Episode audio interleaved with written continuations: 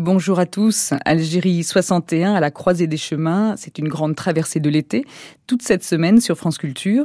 Algérie 1961, c'est l'année où tout se joue et où tout bascule. L'année décisive où il faut en finir. Après plus de six ans d'affrontements dans ce que l'on a appelé alors les événements d'Algérie, l'heure est à la sortie de guerre. Putsch, OAS, attentats, manifestations, pourparlers, la route vers la paix est ardue, creusée d'ornières et de blessures. 1961, c'est la dernière étape avant l'indépendance, l'année où deux mondes se retrouvent à la croisée des chemins. 50 ans après, tous les jours de cette semaine, de 9h à 12h, retour sur cette histoire en commun, avec dans un premier temps l'histoire racontée par les archives de l'époque, complétée par le regard de l'écrivain Boilem Sansal, puis à 10h, place au débat, toujours en compagnie de Boilem Sansal, avec aujourd'hui pour thème De Gaulle et l'Algérie. Et nos invités seront Mathieu Connelly et Maurice Weiss. Enfin, en troisième partie de matinée, de 11h à 12h, le documentaire, parole des témoins et acteurs de la guerre d'Algérie, d'ici et là-bas, aujourd'hui, sous l'uniforme. Mais pour commencer, place aux archives. Je vous ai compris vient d'Algérie, il a terminé son service. Un bien beau pays. Le soleil, le ciel toujours bleu. Halt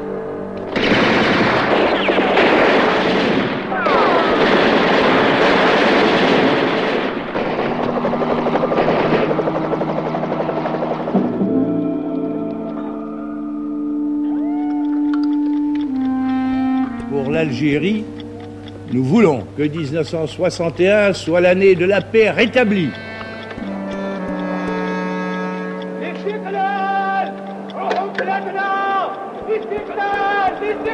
Allô Tizi Ouzou Oui, je vous écoute. Comment s'est passé exactement euh, cet attentat Il manque une flèche dans le carquois de Guillaume. Ne jetez pas les cendres à l'eau, la tempête approche.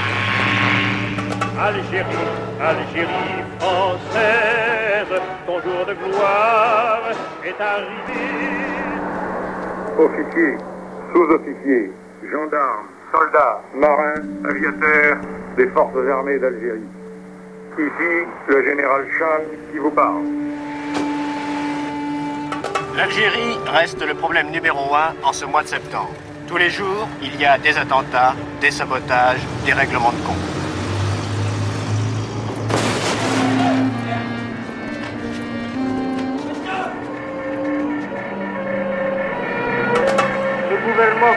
Admet désormais que l'Algérie sera nécessairement indépendante.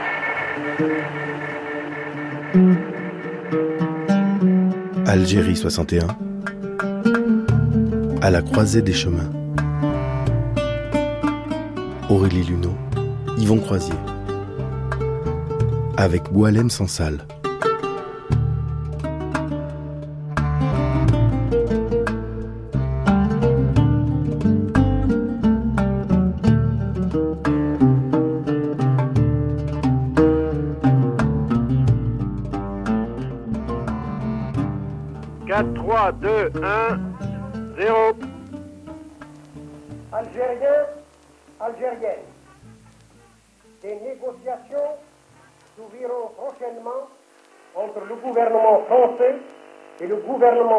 De la République algérienne.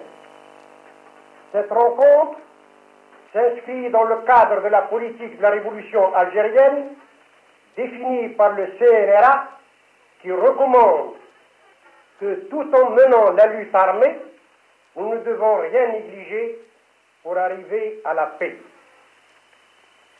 Au cours des six années de combat, le FLN, fidèle à cette politique, a toujours préconisé la voie de la négociation pour régler le problème algérien. Il a saisi toutes les occasions pour tenter d'ouvrir un dialogue susceptible de déboucher sur le règlement du conflit. Le gouvernement français, escomptant une victoire militaire sur l'armée de libération nationale et faisant sans cesse état des progrès d'une prétendue pacification, avait jusqu'ici délibérément tourné le dos à une solution négociée et par voie de conséquence à la paix. À la veille de cette rencontre, aucun problème n'a été réglé. Les contacts et les sondages dont on a abondamment fait état et qui remontent au mois de janvier dernier n'ont abouti qu'à un seul accord, celui de voir s'engager par l'organe d'une délégation officielle des négociations concernant les conditions d'application de l'autodétermination. Les choses en sont là. Le seul progrès enregistré depuis 18 mois, depuis que le gouvernement français a reconnu au peuple algérien le droit de disposer librement de lui-même, c'est cette rencontre officielle, sans préalable, entre les deux gouvernements. Nous nous félicitons de cette évolution, mais le problème que pose notre guerre d'indépendance reste entier. Algériens, Algériennes, dans les négociations comme dans la guerre, c'est le peuple algérien tout entier qui est engagé. C'est notre sort à tous qui est en jeu. C'est dire que l'union de notre peuple autour du Front de libération nationale doit s'affirmer avec force. Elle est le gage majeur de notre victoire. Vive la République algérienne, vive l'Algérie indépendante.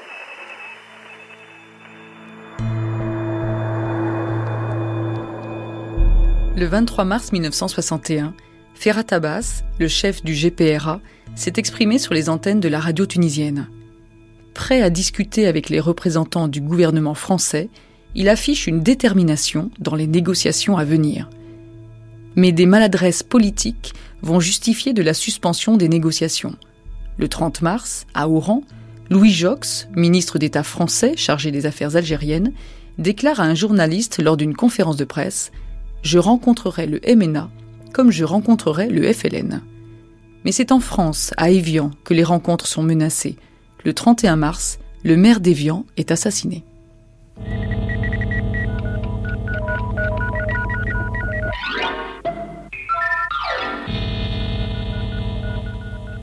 Inter, actualité.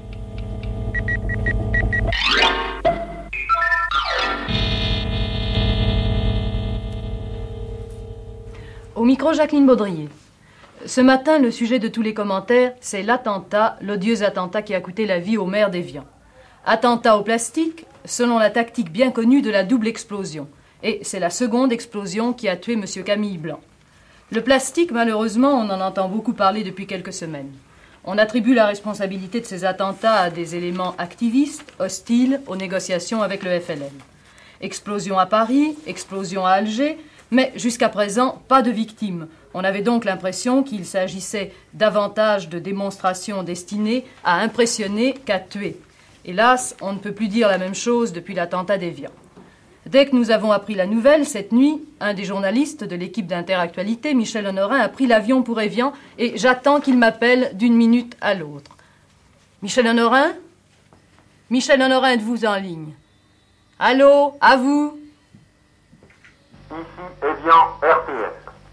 Evian est en deuil. Toute la, la population parle de cet odieux attentat, bien sûr, mais surtout est envahie par la crainte d'en subir de nouveaux.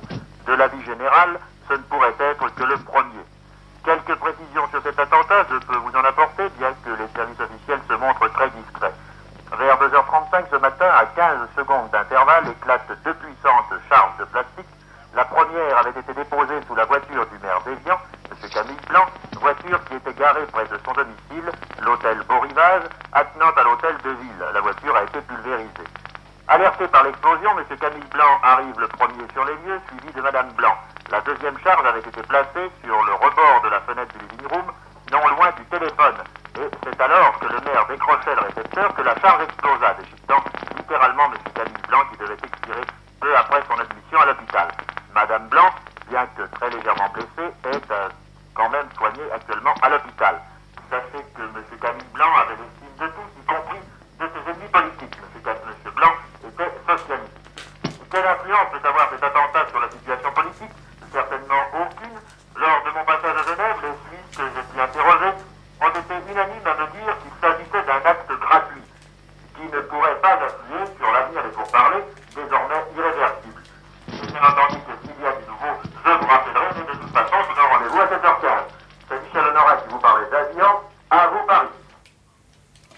pouvons, Michel Enfol, rappeler qui était Camille Blanc. Oui, l'assassinat de cet homme n'en est, est que plus odieux quand on pense qu'il était un résistant de la première heure et qu'il avait survécu aux tortures de la Gestapo. Camille Blanc, propriétaire d'un petit hôtel d'Évian, le Beau Rivage, avait transformé petit à petit cette résidence en palace international. Au moment de l'occupation allemande, il avait organisé les maquis de la région et, arrêté par les troupes fascistes qui occupaient la Savoie, il résista à tous les interrogatoires. La mâchoire, les mains et les pieds fracturés, il ne desserra pas les dents. Depuis la fin de la guerre, il avait été constamment réélu maire d'Évian sous l'étiquette de la SFIO et sa gestion municipale permit de faire de la station balnéaire l'une des plus grandes villes d'eau du monde. Et à propos de cet attentat, nous parlions tout à l'heure de la tactique de la double explosion. Est-ce que vous pouvez nous rappeler en quelle occasion on a déjà malheureusement assisté à cette tactique? Eh bien, cette tactique de la double explosion, on y a assisté plusieurs fois malheureusement lors des attentats du FLN à Alger. Une charge de plastique ou une grenade explose tout d'abord, provoquant un afflux de curieux ou seulement le réveil précipité de voisins du lieu de l'explosion.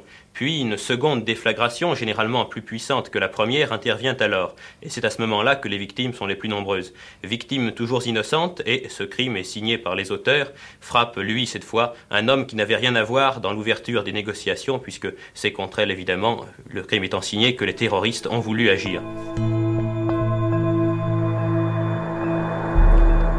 La violence s'installe en métropole. Le 4 avril, une bombe explose à la Bourse de Paris. Il était en effet 14h38 lorsqu'une bombe a fait explosion au premier étage de la bourse dans les lavabos de la salle des courtiers. La charge de plastique était si puissante qu'une cloison de 30 cm d'épaisseur a été pulvérisée tandis que toutes les vitres volaient en éclats. De l'autre côté de la rue, les vitres de la chambre de commerce ont été également fracassées. Fort heureusement, la bourse ayant fermé ses portes à 14h30, il ne restait qu'une cinquantaine de personnes dans la salle des coursiers où se tiennent en permanence un millier de spécialistes. Bilan de l'attentat, 14 blessés, parmi lesquels 5 ont dû être hospitalisés à l'Hôtel Dieu. L'un d'eux est dans un état assez grave. Quant aux six autres blessés, après avoir reçu les soins que nécessitait leur état, ils ont pu regagner leur domicile. Je vous l'ai dit, nos reporters se sont immédiatement rendus sur les lieux. Tommy Franklin, lui, est resté à l'extérieur de la bourse. Voici comment il a mené l'enquête. Il est 16h55. Je me trouve devant le 44 de la rue Notre-Dame-des-Victoires, c'est-à-dire face à l'arrière de la bourse. Vous êtes euh, de l'immeuble? Mais oui, monsieur. Euh, La concierge peut-être? Oui, monsieur. Bon, madame, alors vous avez entendu l'explosion puisque votre Oui, immeuble a été touché. Oui. Oui, monsieur. Euh, quelle a été la réaction immédiate dans la rue Oh, ben, vous savez, tout- il y a eu tout le monde qui a accouru. Est-ce que vous avez des blessés chez vous Non, monsieur. On m'a dit qu'il y avait une dame à la foncière des transports qui Ah avait été oui, blessée. oui, oui. Vous êtes de la foncière, madame Bon, qu'est-ce qu'elle a cette dame Elle a l'œil. Elle l'a emmenée à l'Hôtel Dieu et on l'a ramenée chez elle. Le second de nos reporters, Daniel Pouget, a pu, lui, pénétrer à l'intérieur de la bourse.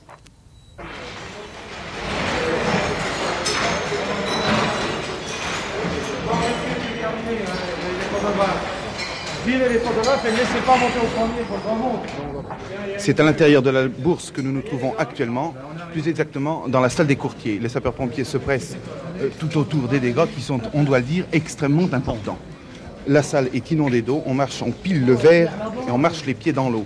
La bousculade est assez importante. Rappelons qu'on a dénombré actuellement une quinzaine de blessés et que d'autre part, euh, l'immeuble de la Poste, qui se trouve situé face à la bourse, place de la bourse, a subi également des dégâts. Il y a là aussi des blessés, euh, des femmes euh, qui ont été des employés qui ont été blessés par des débris de verre, des débris de verre à la suite de l'explosion. Mais à quelle heure d'abord a eu lieu l'explosion exactement? Il était à peu près moins le quart. Et où étiez-vous exactement, vous? Dans le groupe ici. Vous étiez dans le groupe, donc l'explosion s'est produite tout à fait face à vous, à 5 mètres environ, Oui. dans les toilettes, je crois. Oui, oui. Et que s'est-il passé à ce moment-là? Il s'est passé qu'il y avait des blessés, puis ainsi de suite, et puis moi je me suis sauvé. Il y a des blessés graves Ah, ça, on n'a pas eu le temps de voir, mais beaucoup de coupures, surtout par les carreaux. Et puis alors par les bouts de planche, ceux qui étaient là le plus près. Vous venez de faire un petit tour, je crois, à travers euh, toutes les salles qui ont été Oui. soufflées par l'explosion. Oui, oui, à oui. combien euh, de prime abord, à première vue, se montent les dégâts? Sont-ils très importants à votre avis? Oh, ils sont très très très importants. Sans compter les water et tout ça qui ont été pulvérisés, vous avez toutes les vitres de tous les côtés du premier, même en dessous et au-dessus. Nous quittons maintenant la bourse par les escaliers couverts de verre, bien entendu, et tous tachés de sang, tachés effroyablement du sang de tous, les blessés, de tous les agents de change qui ont été blessés au moment de l'explosion.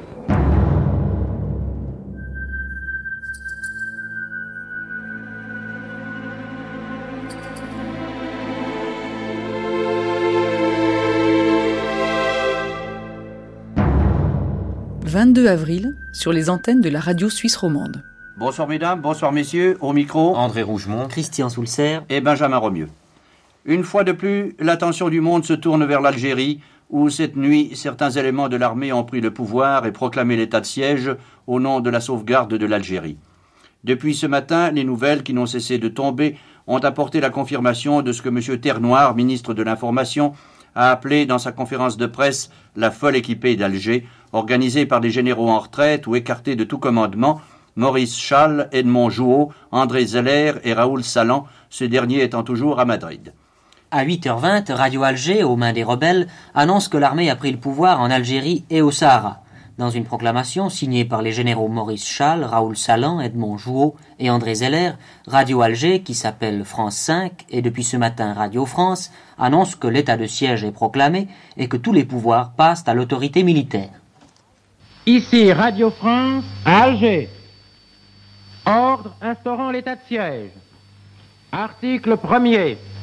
L'état de siège est ordonné par le commandement militaire sur toute l'étendue des départements français d'Afrique du Nord. Article 2. En conséquence, tous les pouvoirs dont l'autorité civile était revêtue passent tout entier à l'autorité militaire.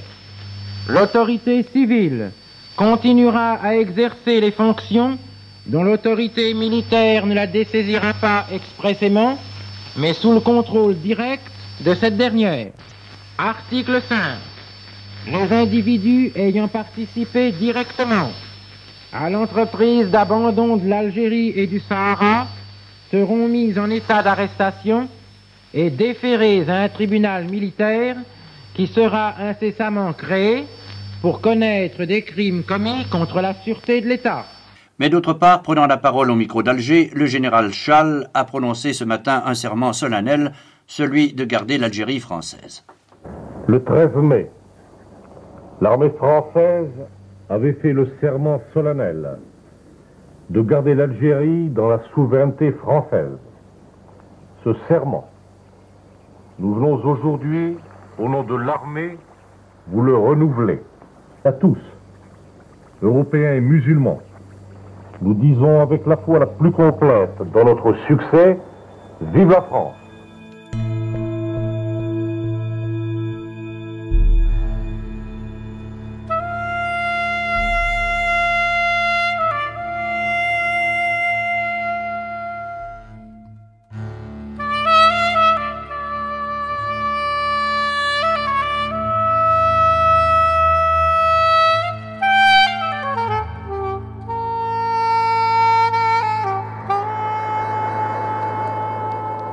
généraux putschistes utilisent la radio comme une arme de guerre, en l'occurrence Radio France à Alger. Et à l'image des résistants de Radio Londres pendant la Seconde Guerre mondiale, ils diffusent des messages codés à destination de leurs hommes. Quelques messages personnels. Nous cueillerons l'Edelweiss au clair de lune. Sulfaté après les pluies. La récolte sera bonne. Jean-Jean veut savoir si les cadres sont enfin fixés. Les Danaïdes ont vidé le tonneau. Quand le vin est tiré, il faut le boire. Tonton a vendu la Dauphine à bas prix. Les feux de la Saint-Jean activent les vautours. Les feux de la Saint-Jean activent les vautours. Nos prochaines informations à 7h30.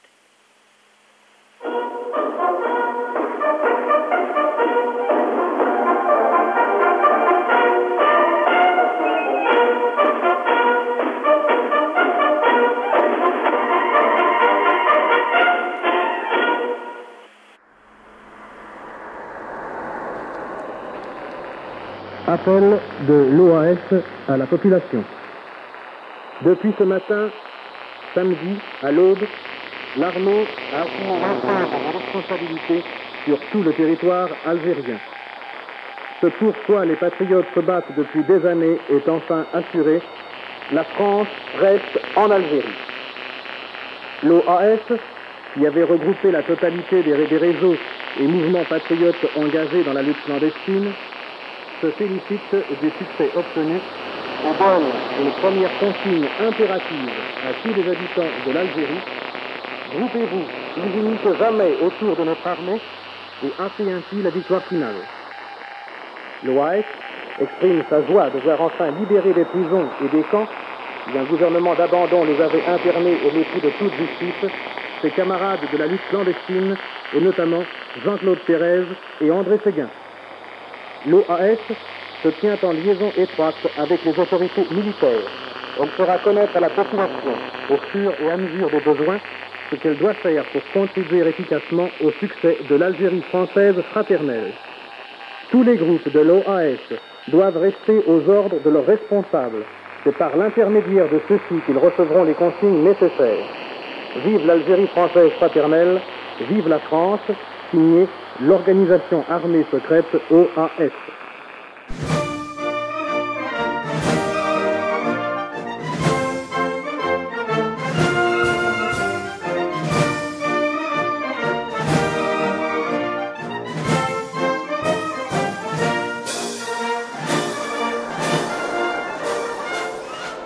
Le 22 avril, le chef du GPRA, Ferhat Abbas, prend la parole et s'adresse aux citoyens algériens sur les ondes tunisiennes. Algériens, Algériennes, dans mon dernier appel, je vous ai dit que la négociation n'était pas l'Afrique et que la route de l'indépendance est encore longue et semée d'embûches et d'obstacles. Face aux graves événements qui se déroulent dans notre capitale, je vous demande, au nom du gouvernement provisoire de la République algérienne, de rester plus que jamais unis et plus que jamais vigilants. Vous devez vous organiser pour faire face aux provocations de l'armée des parachutistes, comme vous avez su le faire lors des journées historiques de décembre et de janvier dernier. Vous devez resserrer vos rangs derrière notre glorieuse armée de libération nationale garante de notre victoire. Dans les villes et dans les campagnes, votre devoir est de faire échec aux entreprises auxquelles prétendent vous mêler les généraux tertionnaires.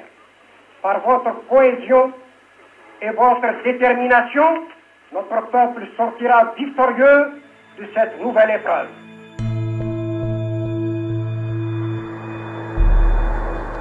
« 23 avril, dans le port de Marseille, des bateaux venant d'Algérie transportent des Français. L'occasion pour la correspondante de la radio-télévision française de prendre le pouls de ses arrivants. On est dans le délire maintenant, c'est tout. Le calme aussi. Le calme et tout le monde apparaît heureux maintenant. Quelle sera la suite Vous retournez à Oran bientôt, madame Dans deux mois, si tout va bien. Merci, madame. Les gens Ma- étaient madame, votre, votre nom, s'il vous plaît Boisdec. Et comment était l'atmosphère à Oran au moment Ben, de votre départ Un peu pessimiste. Les gens étaient un peu alarmés, voyez-vous, madame.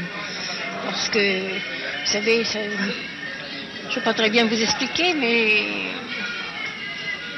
les gens avaient peur vraiment. Quoi. Moi, ça m'a fait cet effet. Comment espérez-vous que tout cela s'arrangera? Ben, vous savez, c'est bien délicat pour vous répondre. Vous retournez à Oran Vous comptez retourner à Euh, Oran je vais passer un petit, je vais faire un petit séjour en France et je reviens chez mes enfants qui habitent Oran justement. Alors, je suis bien un peu inquiète à leur sujet aussi parce qu'écoutez, c'est ennuyeux cette atmosphère, vraiment, madame. Il n'y a pas grand-chose d'autre à vous dire. Merci, madame. Je viens d'Oran, je suis algérien, je suis pied noir. Moi, je suis Lorraine, mais j'ai enfoncé trois pieds noirs, alors je suis pied noir. Et qu'espérez-vous, madame? Algérie française. Monsieur, quel est votre nom, s'il vous plaît Euh, c'est monsieur Amar Le Biod Mohamed. Vous êtes oranais Euh, je suis un Oranais, oui. Oui, madame. Et est-ce que vous êtes inquiet quant aux événements qui se déroulent actuellement Je suis très inquiet étant donné que j'appartiens à un parti politique en Algérie, la SFIO. Donc, euh, je me suis, euh, j'ai été stupéfait par la situation qui s'est bouleversée, surtout que j'ai une grande estime pour le chef de l'État qui est la personnalité du général de Gaulle. Rien ne s'y préparait, non Euh, le- les musulmans, dans la plupart, euh, ils sont tout à fait d'accord avec la politique du général de Gaulle. Ils le soutiennent, alors nous ne perdons pas confiance en lui.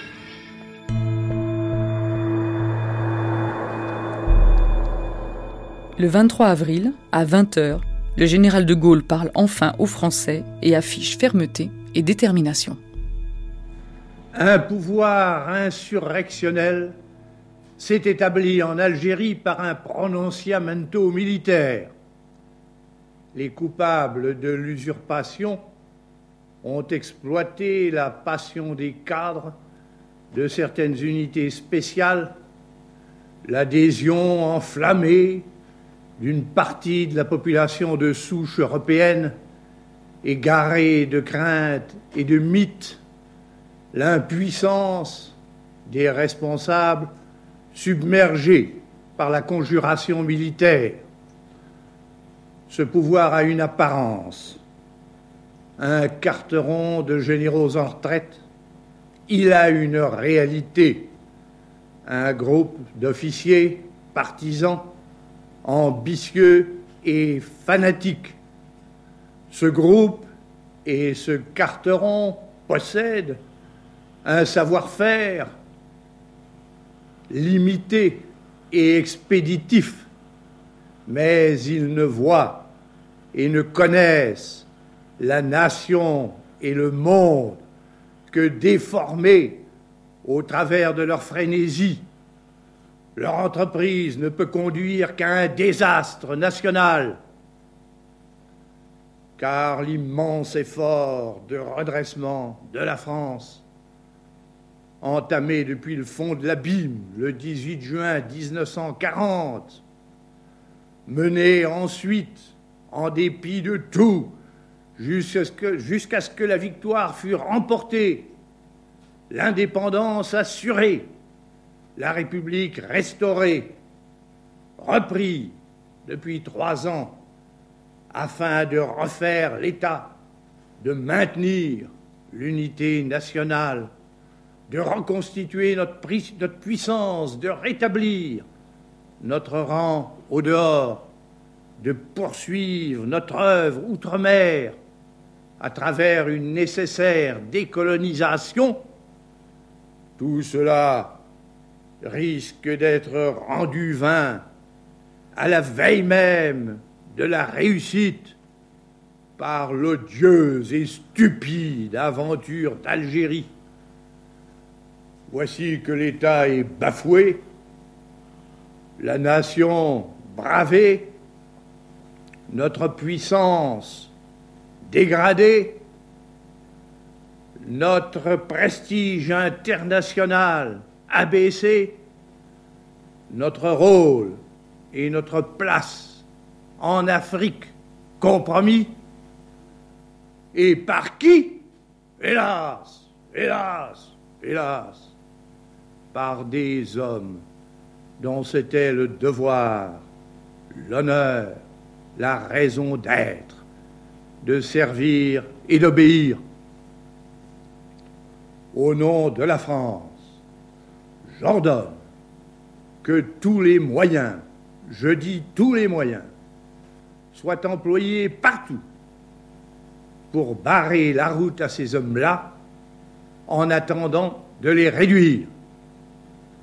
J'interdis à tout Français, et d'abord à tout soldat, d'exécuter aucun de leurs ordres. L'argument suivant lequel il pourrait être localement nécessaire d'accepter leur commandement sous prétexte d'obligations opérationnelles ou administratives ne saurait tromper personne. Les chefs civils et militaires qui ont le droit d'assumer les responsabilités sont ceux qui ont été nommés régulièrement pour cela et que précisément les insurgés empêchent de le faire.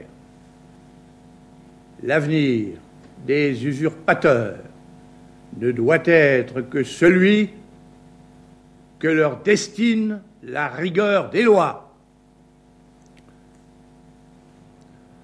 Françaises, Français, voyez où risque d'aller la France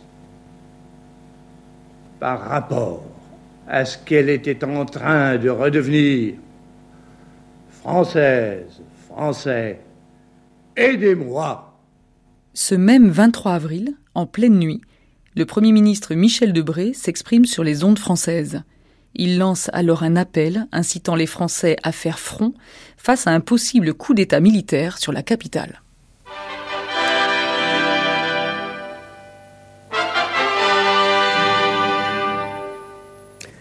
Des renseignements nombreux, précis et concordants permettent au gouvernement de penser que les auteurs du coup d'État d'Alger envisagent, à très brève échéance, une action de surprise et de force sur la métropole et en particulier sur la région parisienne. Des avions sont prêts à lancer ou à déposer des parachutistes sur divers aérodromes afin de préparer une prise du pouvoir. Je tiens à dire aux Français, et notamment aux habitants de la région parisienne, que le gouvernement a pris des mesures pour s'opposer à cette entreprise. Des ordres ont été donnés aux unités de repousser par tous les moyens, je dis bien par tous les moyens, cette folle tentative.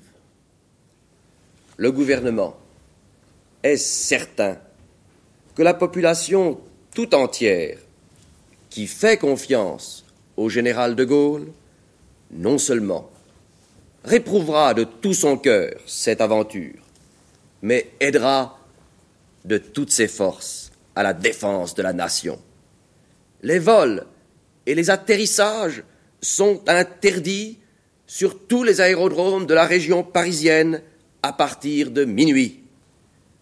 Dès que les sirènes retentiront, allez-y, à pied ou en voiture, convaincre des soldats trompés de leur lourde erreur, il faut que le bon sens vienne de l'âme populaire et que chacun se sente une part de la nation.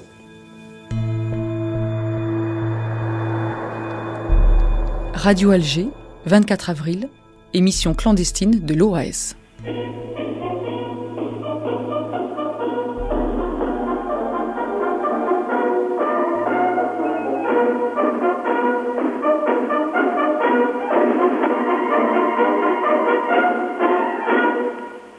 Voici nos informations.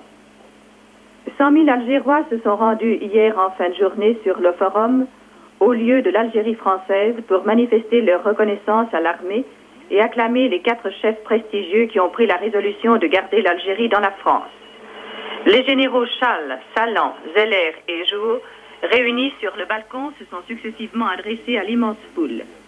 Algériens, voici ceux qui sont venus avec vous pour se battre, souffrir et mourir s'il le faut pour que l'Algérie reste terre française.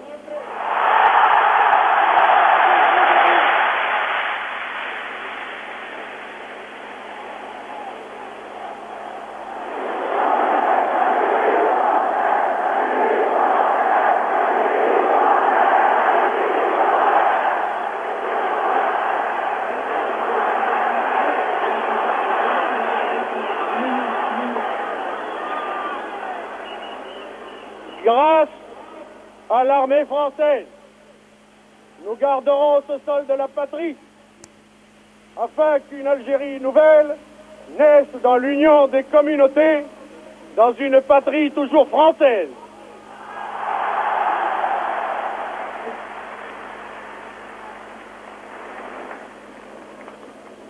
Vous ne nous avez pas vus souvent depuis que nous sommes là, parce que nous avons du travail, nous avons beaucoup à faire, et vous ne, vous ne nous verrez pas souvent. Mais croyez bien que nous travaillerons toujours avec vous, afin que grâce à l'armée et à vous-même, nous puissions mener à bout la tâche que nous nous sommes imposés et que nous remplirons.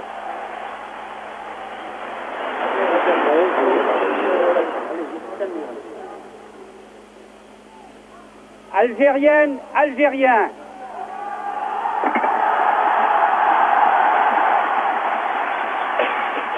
nous nous retrouvons ici, sur cette place, où ensemble nous avions fait le serment de garder l'Algérie à la France.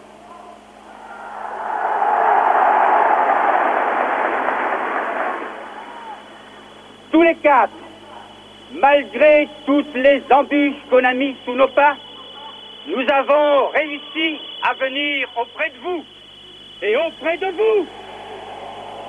Nous resterons jusqu'au bout, jusqu'à la victoire que nous vous avions promise ici. Et cette fois-ci, nous la réaliserons.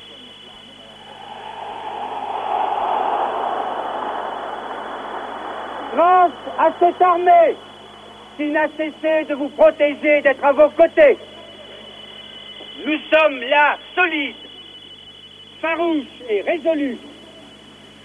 Grâce à vos volontés, grâce à vos sentiments de courage et de foi dans cette Algérie que vous avez faite, où tant des vôtres sont morts, où cette armée, tous les jours, a perdu de valeureux garçons.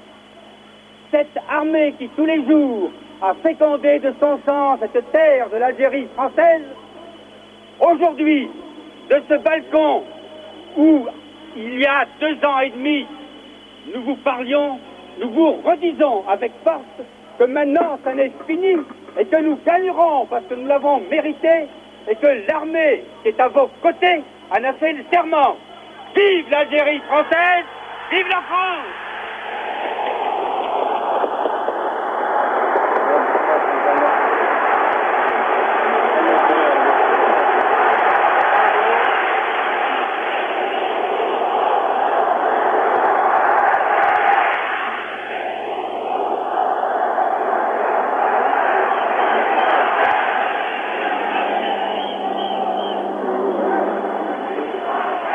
Si je suis venu de France pour rejoindre mes amis, c'est parce que je pense que si l'Algérie a besoin de la France, la France ne peut pas se passer de l'Algérie.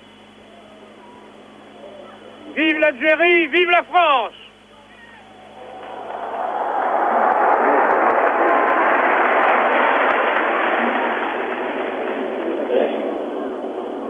Algériennes, Algériens, mes chers compatriotes,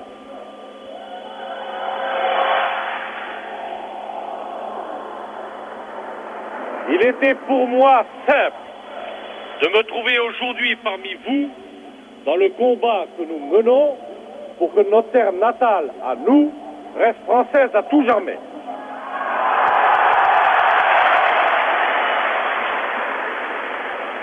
Mais je tiens à dire mon admiration et vous demande de bien comprendre le sacrifice de nos amis qui sont ici présents à côté de moi et qui sont venus se battre parmi vous pour que l'Algérie reste à jamais terre française.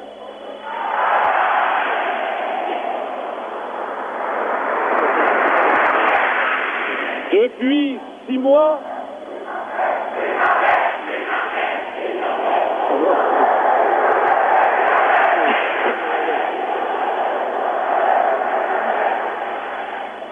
Depuis six mois, je me trouve parmi vous et je tiens à rendre un hommage solennel à tous les camarades de la clandestinité qui se sont battus, qui ont pris des risques énormes et qui ont réussi à mettre sur pied cette organisation magnifique qui nous a permis de réussir.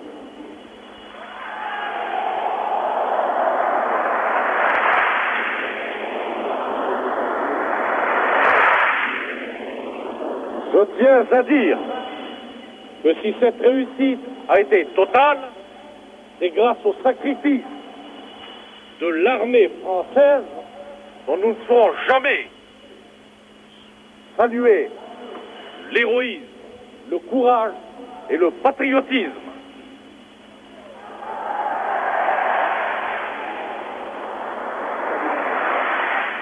Nous avons acclamé la France, nous avons acclamé l'Algérie française, je vous demande d'acclamer l'armée.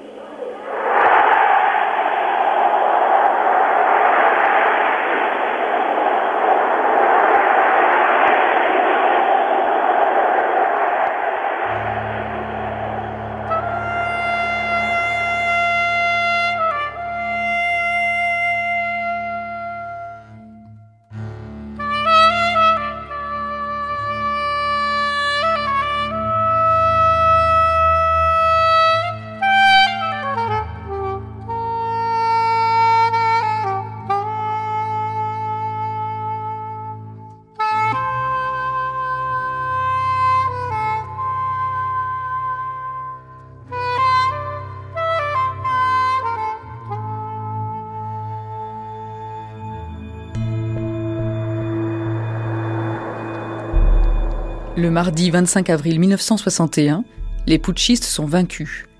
Extrait de l'émission de télévision 5 colonnes à la une, diffusée le 5 mai.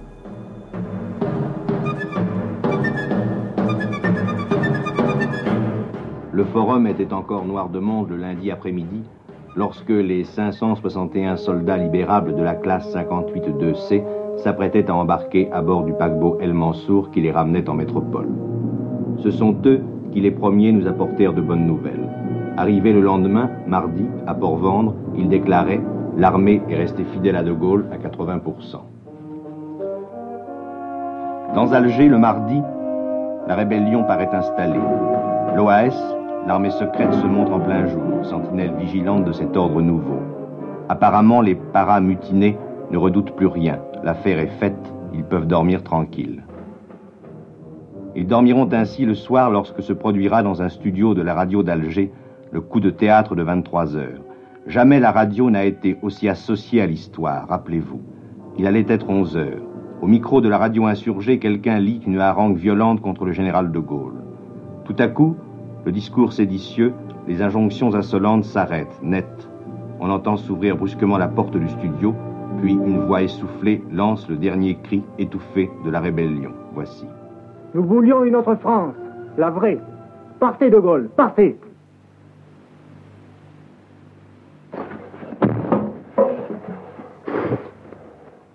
Allô, population population d'Alger, rendez-vous immédiatement tous sur le forum. Population d'Alger, rendez-vous tous sur le forum. Population d'Alger, rendez-vous tous sur le forum. Rendez-vous tous sur le forum.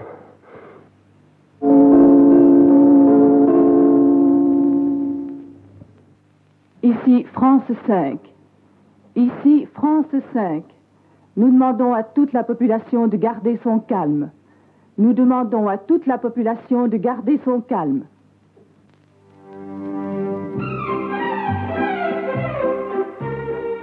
Oui, la radio d'Alger venait d'être reprise aux insurgés. La rébellion avait échoué, c'était fini. On respirait.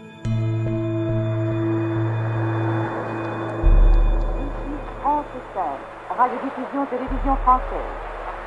La situation est redevenue normale à Alger. Nous prions instamment la population algéroise de rentrer chez elle. Algérois, Algéroises, rentrez chez vous. Ici France 5, radiodiffusion télévision française. Les souvenirs, c'est comme l'amour. Quand il y en a plus, il y en a toujours. Mais quand il y en a, on les Les souvenirs dans un écrin, placés à portée de la main. On les enfouit derrière un voile. On s'en décore la poitrine, on les encadre tendrement, on les cajole, on les câline, et l'on s'en sous la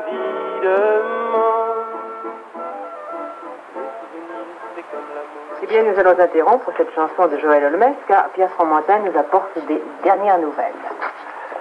Les autorités civiles et militaires d'Oranie et du Constantinois ont aujourd'hui assuré le général de Gaulle et le gouvernement de la République de leur loyalisme et de leur volonté de n'obéir qu'aux autorités légales. Tandis que par sa démonstration à Mersel Kébir, la marine stationnée en Algérie prouvait en repoussant les parachutistes qu'elle aussi était loyale, l'escadre de Méditerranée recevait l'ordre d'appareiller. Cependant, les mesures édictées par le chef de l'État et le gouvernement étaient unanimement approuvées par la nation, comme le prouvaient les milliers de témoignages adressés à l'Élysée et les manifestations de loyalisme des chefs militaires commandant en métropole, en Allemagne et en Algérie.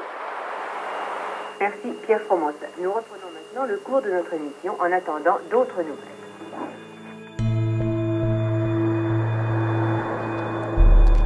Interactualité, 26 avril.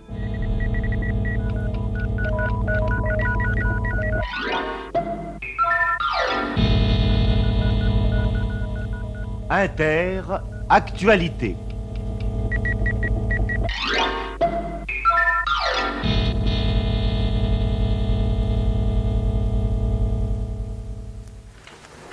Jean Lefebvre au micro. L'insurrection militaire d'Alger, vous le savez, depuis cette nuit, s'est effondrée complètement partout, et heureusement sans que le sang coule. La fermeté du gouvernement a triomphé, l'attitude du peuple français et de la majorité de son armée a été sur ce point déterminante. C'est sans doute le premier point qu'il faut souligner ce matin. Le second, eh bien, c'est l'avenir avec tous ces points d'interrogation. Monsieur Jox et le général Ollier sont partis tout à l'heure à Alger. Des mandats d'arrêt ont été lancés contre les chefs de la rébellion militaire. Il se confirme que le général Schall s'est remis à la disposition de la justice. Il vient d'arriver, paraît-il, à Paris. Vous Oui. avez des détails, Francis Mercury? Vers midi, Schall- l'ex-général Schall est arrivé à l'aérodrome de Villacoublay et il a été dirigé immédiatement sur la prison de la santé. Enfin, en ce moment même se tient à l'Élysée un conseil des ministres dont on attend bien sûr les décisions. Claude Joubert, notre reporter, est sur place, il est dans la cour de l'Élysée. Je vais lui demander si le conseil s'est terminé. Claude Joubert Euh, Jean Lefebvre, le Conseil des ministres est terminé depuis 13 minutes exactement. Euh, nous ne savons pas encore ce qui s'est dit à ce Conseil des ministres, car après la clôture de la réunion, il y a toujours le temps nécessaire à la rédaction du communiqué que M. Louis Ternoir va venir lire, comme d'habitude, au ministère de l'Intérieur. Ce temps de rédaction est variable. Je pense quand même que, avant la fin de notre émission, nous serons en mesure de vous, donner en direct la lecture du communiqué faite par M. Louis Ternoir. Dès qu'il au ministère de l'Intérieur où je me trouve actuellement, je vous redemanderai l'antenne. Merci Claude Joubert. Donc, euh, durant cette émission, je vous rappelle, dès que vous serez prêt surtout, pour nous donner les décisions du Conseil des ministres. En attendant, voyons la situation en Algérie. J'ai pu à nouveau interroger Claude-Paul Pajard euh, ce matin et euh, tout à l'heure, je vous donnerai la diffusion de cet enregistrement dès nos émissions de ce matin et durant toute la nuit sans doute. Vous avez suivi les événements. Vous savez que L'insurrection euh, s'est pratiquement effondrée vers 23h15. C'est du moins l'heure à laquelle Radio France, puisque euh, le poste d'Alger avait pris ce nom, Radio France a repris son véritable titre, a été libéré, si je puis dire, et est devenu et redevenu France 5 et a relayé euh, Paris. Je pense que tout à l'heure, nous pourrons vous présenter la conversation que nous avons eue ce matin avec notre correspondant Claude-Paul Pajard et qui a repris son poste euh, cette nuit.